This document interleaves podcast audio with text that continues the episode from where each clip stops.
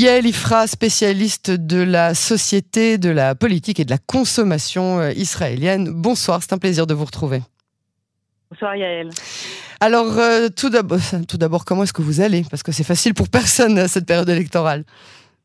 Bah écoutez, au bout de cinq fois, on a acquis une certaine résistance. C'est ça, une résilience Oui, on est habitué Comment ça s'habituer au boomerang du jour d'après les élections. On a une espèce de grand vide après toute cette tension qui s'est accumulée mm. Et, toutes ces journées un peu frénétiques. Bon, là, il faut dire que euh, cette campagne est quand même différente puisque euh, on est sorti pour le moment du moins, ou en apparence du moins, des habituelles conjectures euh, sur comment on va faire. Est-ce qu'il a 60, est-ce qu'il a 59 Donc là, effectivement, il semble que ça soit relativement tranché. Mm-hmm. Je pense que au bout de cinq campagnes également. Euh, je ne sais pas si les Israéliens s'en souviendront la prochaine fois, mais il y a des leçons à apprendre en termes de technique électorale hein, en Israël, parce que cette, euh, cette proportionnelle totale euh, avec le seuil d'inéligibilité qui est fixé, qui est pas très haut apparemment, hein, puisque quatre mandats c'est pas énorme, mais bon ça fait quand même 160 000 électeurs au niveau d'Israël avec la multiplicité des partis, c'est pas du tout évident. Et donc on se rend compte que exactement comme vous l'avez dit Yael, c'est absolument stupéfiant euh, qu'on est, on est quelque chose qui ressemble un petit peu en fait aux grands électeurs américains, hein, où on peut gagner aux voix et perdre l'élection. Et eh bien là, on a exactement le même nombre de voix. Enfin bon, euh, la différence est vraiment infime. Et pourtant, il y a plus de, euh, il, y a, il, y a, une détermination très très claire avec euh, avec un camp qui gagne et un camp qui perd, tout simplement parce que des voix ont été entre guillemets jetées à la poubelle à cause de l'éclatement du nombre de partis sur le sur le bloc centre gauche. Et ce n'est pas faute de les avoir mis mis en garde. Tout le monde avait très bien compris euh, cet écueil et tout le monde avait très bien vu que du côté droit, c'était très très bien tenu que Netanyahou euh, tenait euh, les différents acteurs et qu'il pouvait les contrôler et qu'ils étaient suffisamment gros. Il a forcé euh, Smotrich et Benjir à s'unir, puis forcer Avi Maoz à rentrer également dans ce parti alors qu'il voulait se de tout seul. Il a euh, fait tout ce qu'il avait à faire, on en, a parlé ensemble, Yael, à l'époque, euh, pour faire la paix entre, euh, entre Agudat Israël et Degel, et, et Degel Torah. Voilà. Euh, donc les membres de Yadou Torah, hein, le courant Exactement. Et ben donc voilà, ça, parce que vous voyez, ils n'ont pas fait tellement, de, ils ont fait huit, ils ont fait huit mandats. Hein. S'ils avaient été séparés, un des deux ne serait pas passé. C'est mhm. une évidence. Et donc là, ben, de l'autre côté, on a vu exactement le contraire, euh, la guerre des égaux, euh, bon, une certaine, un, certain aveuglement dû à des infimes différences idéologiques, alors que vraiment, il faut une loupe pour voir la différence entre Meretz et, et Avoda. Aujourd'hui, aujourd'hui, mais justement je pense que dans, dans, le camp de gauche, ils en tout cas, Mirav Mikhaeli avait l'intention justement de redéfinir l'identité du, du, Parti travailliste tel qu'il a été à une époque pour justement ne pas se rapprocher de ce qu'on peut appeler aujourd'hui l'extrême gauche, qui n'est pas aujourd'hui l'extrême gauche, comme vous le dites. Il y a, vraiment un espèce de nuage infime entre les deux qui est à peine, à peine d'ici. Vous avez été surprise des résultats du, du, scrutin et du taux de participation d'ailleurs? Euh, oui, j'ai été, j'ai été surprise euh, par rapport à, certains euh, bastions euh, de la droite ou dans les villes, en, en, particulier dans certaines villes de la périphérie, où depuis quatre campagnes déjà, les taux de participation étaient très très bas et où là vraiment les gens euh, sont, partis voter. Par contre, effectivement, on pouvait voir depuis déjà au moins euh, trois semaines, un mois, euh, l'ascension fulgurante de Itamar Ben-Gvir, très largement aidé par les médias israéliens, hein, il faut quand même le dire, qui n'en revenait pas d'avoir un si bon client. on a d'ailleurs fait de nombreuses études pour montrer qu'il avait reçu entre 10 et 20 fois plus de temps de parole et d'antenne par rapport à son poids politique réel. Donc c'est quelqu'un qui a été complètement euh, mis en exergue. Et effectivement, le jeu entre euh, Netanyahou euh, et Benjir à la fin a été carrément viré un peu au pugilat, hein, puisque Netanyahou a fait ce qu'il a pu pour, euh, pour faire baisser Ben Gvir alors que c'était déjà trop tard. Et donc ça, c'est une, c'est à la fois une surprise, mais c'est quelque chose qu'on pouvait voir venir. Et euh, les réseaux sociaux ont beaucoup amplifié euh, cet effet. Et les gens sont sortis voter. Pourquoi? Parce qu'il y a une nouveauté.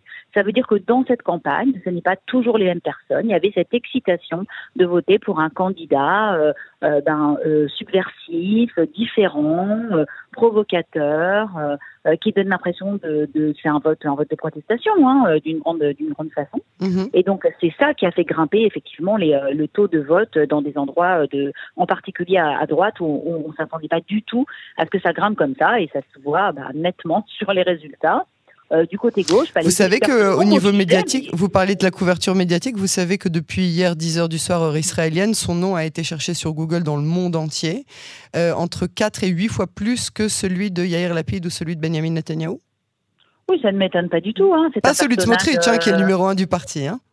Oui, c'est un personnage très clivant. Hein. Euh, on connaît, c'est un, un, peu le Trump euh, israélien. Hein. Euh, donc c'est un peu la même genre, le même genre de personnalité qui qui, qui fleurit à coups d'anathème, de, de, de malédiction, de, de coups de, de coups de gueule, de sortir une arme en public, de faire des déclarations tonitruantes. Et puis une fois de plus, Yael, on va quand même rappeler pour ceux qui ont un petit peu de kilométrage politique hein, que des phénomènes comme ceux-là surgissent quand même régulièrement et dans tous les pays, qu'une une fois qu'ils sont aux affaires, bah, généralement c'est un petit peu plus compliqué. Hein. Euh, on rappelle à Victor Lieberman hein, qui avait euh, euh, garanti qu'il allait éliminer Ismail Haniyeh dans les 48 heures après son arrivée au ministère de la Défense. Donc on attend toujours, évidemment, c'est la réelle politique et puis pas seulement, il y a aussi les appareils, les ministères, les responsables.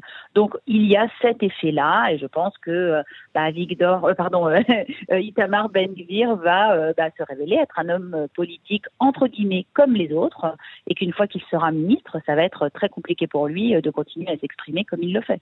Comment vous expliquez maintenant la montée euh, fulgurante de chasse?